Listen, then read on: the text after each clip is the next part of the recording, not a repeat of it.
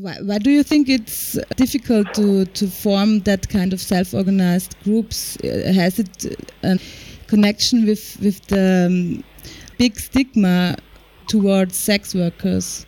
Definitely, yes. We can begin with this, with stigma and discrimination. And the people who are somehow involved in sex industry, uh, because sex work is a, is a terminology, it's one umbrella for a, for many, many different types of uh, uh, activities in the sex work industry. So we speak here now from the people who are on the hotline operators, people who are uh, active uh, in um, adult industry like porno movies on etc. Uh, people who work on the streets, people who work like an escort, stripper and stripteasers, uh, erotic massage, erotic dancers, fetish, domina, sadomaso, sex workers. So it's a different, different type of sex work uh, like a professional sex work beruf, let's say. Uh, why it's difficult? The first point, the first thing is yes, stigma and discrimination, because all these people who are somehow included in the sex work industry, they are facing uh, with a big stigma from the general population, from the families, and also from the partners. And that's why the 90% of the sex workers usually work uh, secretly. Usually they are active uh, sex workers secretly without to doing come out to the partners, family, or even more. That's the one of the things why the community of sex workers uh, it's getting difficult to, to mobilize or self-organize. And the second thing is that many parts of the sex work industry are still criminalized. That's meaning that they even they they they they do these activities as a work and they find these activities as uh, some somehow as a profession, but because of the criminal laws in many countries, they are very scared and they have a fear to to self-organize or to speak with another people that they are sex workers, even with the people who are same like them. Mm-hmm were that the reason why you established Red Edition after all? Why do you found this um, group, this organization, the self-organization? I'm active sex worker activist the last 10 years. And I have experience with organizing or community mobilization in a couple of countries in Eastern Europe. And when I come in Austria, honestly, the first thing was that I will stop with my sex work activism because being political active in one movement sometimes honestly can be really exhausting and taking a lot of time. That's meaning that you cannot have like some another vanilla job. And but we are still living in and we are all living in capitalistic system when in the end of the month we need to have the money for food, need to have the money for rent, and etc. And that that you know, my idea when I moved in Vienna was okay, I will find some normal job and I will stop being active in the movement because I felt tired and I felt frustrated somehow also. but it's not it's not that easy because when you start one time with some fighting for some rights, then you cannot just decide to stop. And after a couple of months, I start to uh, doing some small research what is happening about sex worker in Vienna. And I was pretty surprised, honestly, because I was expecting that there is some organization, some people, it's something what's happening because it's Europe country, Central Europe. I know the experience from France, from Germany, from Amsterdam, from United Kingdom that they, they have really established uh, community-based organization. But after this research, I find out that in Austria, it's almost nothing happening about sex work. Mm-hmm. And I was pretty surprised. And then my activism started coming back and I start to feeling that I need to do something. And then I start to communicate to find uh, through some web page. I try to find uh, some spots, some places, some hotspots where sex workers in Vienna are usually meeting, they or they use for work. And I start to contact with a couple of sex workers in the beginning, and somehow I get in touch with some uh, small community of Bulgarian and Romanian sex workers, and I find out that they're struggling with a lot of problems. Firstly, like a sex workers, and second, like a migrants. And then I start to organize like a, some, let's say, like a meetings. I start to speak with them, and after a couple of months, I saw that we already have a group. We are already group of sex workers and that was the beginning of, of Red Edition. Mm-hmm. Um, you just mentioned um, uh, you have the stigma of sex workers and then also you're a migrant. I think it's a special mm, kind of situation. What do you think? What are the main problems, the main issues for migrant sex workers? It's uh, you know when I speak about the problems in the sex work community, I will not separate migrants or non-migrants. In Austria, the case is that I mean official statistic or some research. What I find is that around 80% of sex workers in Austria the last 10 years are migrants, mm-hmm. and uh, in the last three years, how we are existing as a community-based organization 99% of the people who are coming in Red Edition, who are getting in touch with our group, who are getting involved in our activities are migrants. And why we decide to put in the official name uh, of Red Edition the term migrants, we decided this because from the start we want to show and raise the questions and uh, to to raise the voices or to speak about the migrant sex workers. And that's why we decided that we need to put in the official name of Red Edition to put the term migrants. Because in previous, nobody was speaking about the migrant sex workers. Uh, when we speak about the problems, yes, as I say in the beginning, we speak in general for the problems what they're facing the sex workers.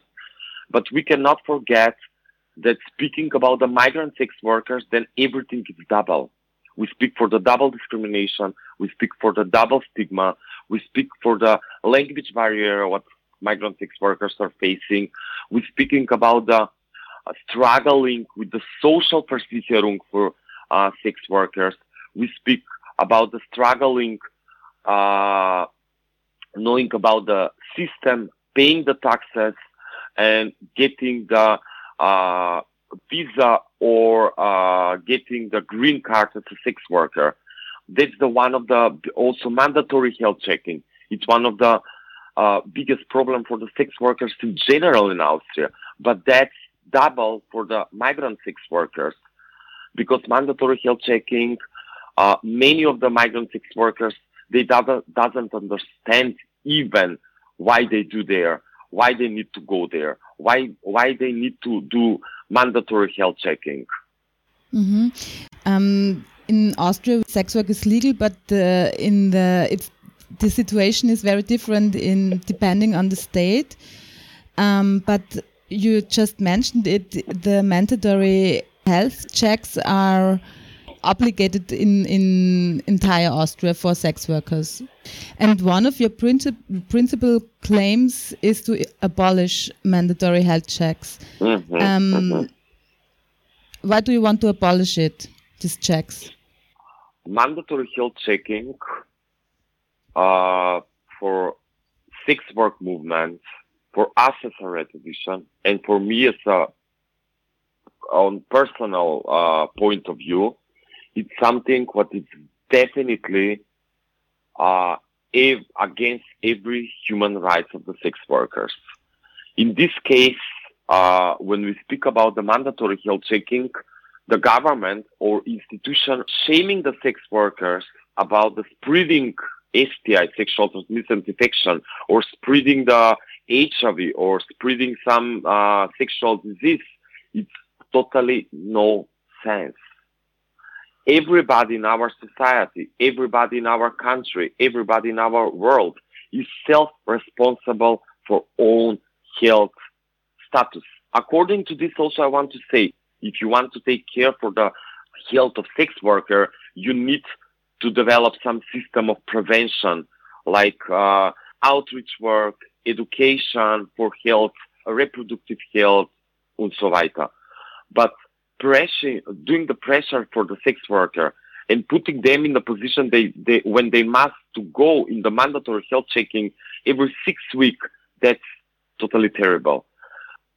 And Austria is one of the last countries in Europe with the mandatory health checking. It's a big pressure for the sex workers. It's shaming for the sex workers.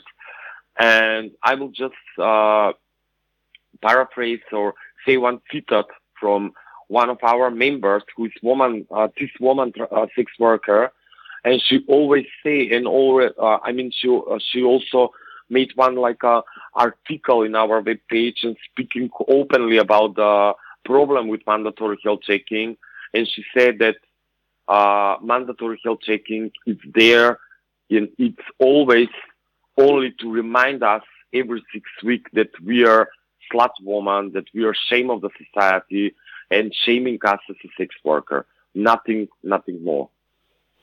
How is the situation for male sex workers? Do they have to check um, also? That's the, one of the problems uh, of legalization. You know, I always think that legal legalization.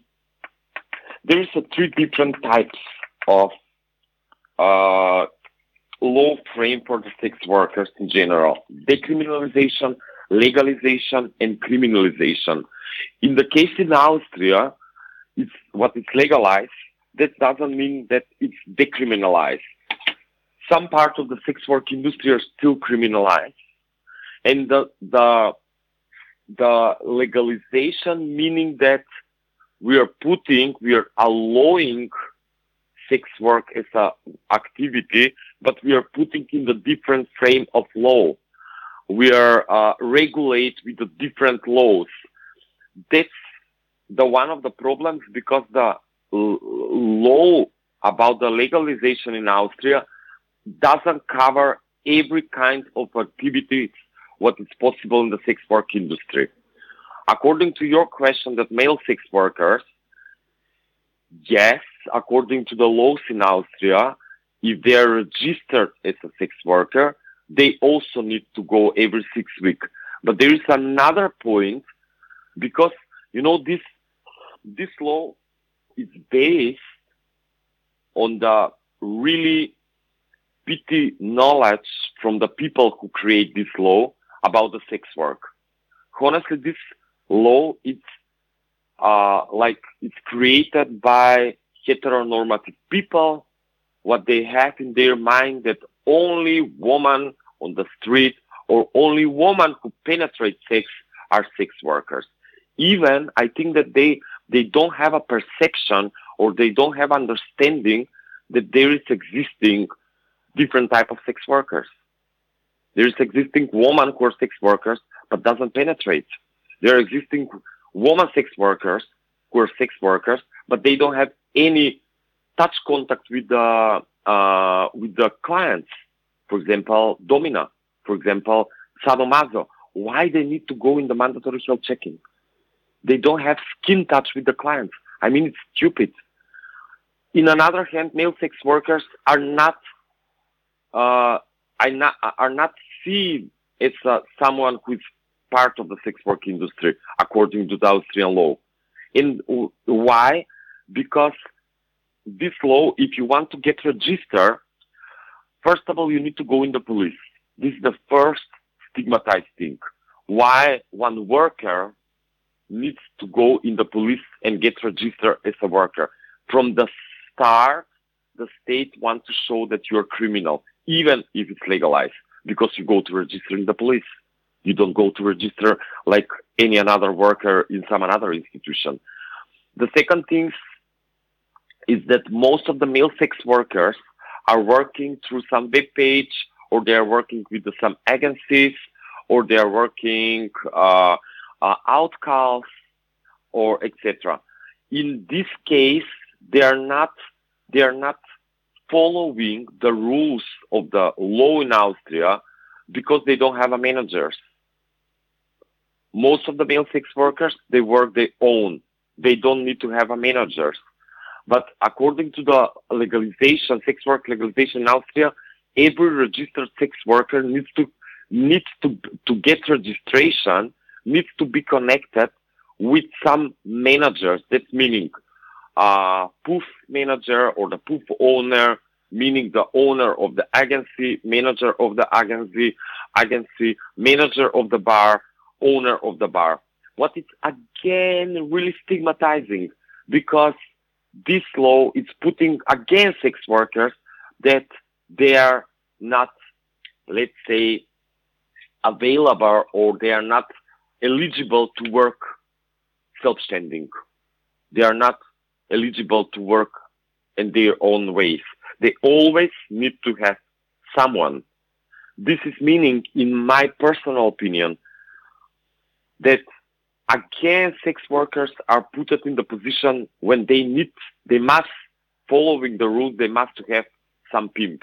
Uh, I also want to say, to don't get me wrong, yes, I know some people, I have some friends, sex workers, and they are always lucky to work with the some managers. They don't want to work alone, but it's okay. If sex workers decide to work with the manager, uh, partner, owner of the pool, of the Puff, that's okay. But there is some sex workers who, who are ready and who want to work alone. In the system needs to approve, approve this, needs to allow this, and needs to give to the every sex worker different way of working. And first of all, they need to be seen from the system as workers. In, with this legalization, they are not seen as workers. They are not recognized as workers because they don't have any labor rights. Mm-hmm. And that's the, one of the reasons why male sex workers, for them, it's very difficult, almost impossible to get uh, registered sex workers. Do you want to add something? What's uh, important for you or for Red Edition we, we didn't discuss? I just want to add in the end maybe that uh, building the open society is important for everybody. When we, also I want to say that people to don't get me uh, wrong. When we are speaking about the sex workers, when we are speaking about the sex work community, we, we are speaking about the sex workers who are who choose on the free willing to work this work. We are not speaking for the victims. We are not speaking for the human trafficking victims. Yes, definitely we are also against the human trafficking victims. So for the, we are speaking or we are the voices for the sex workers who choose this work on the free willing. And that, that needs to be recognized from the system. They need to have their labor rights because sex work is work.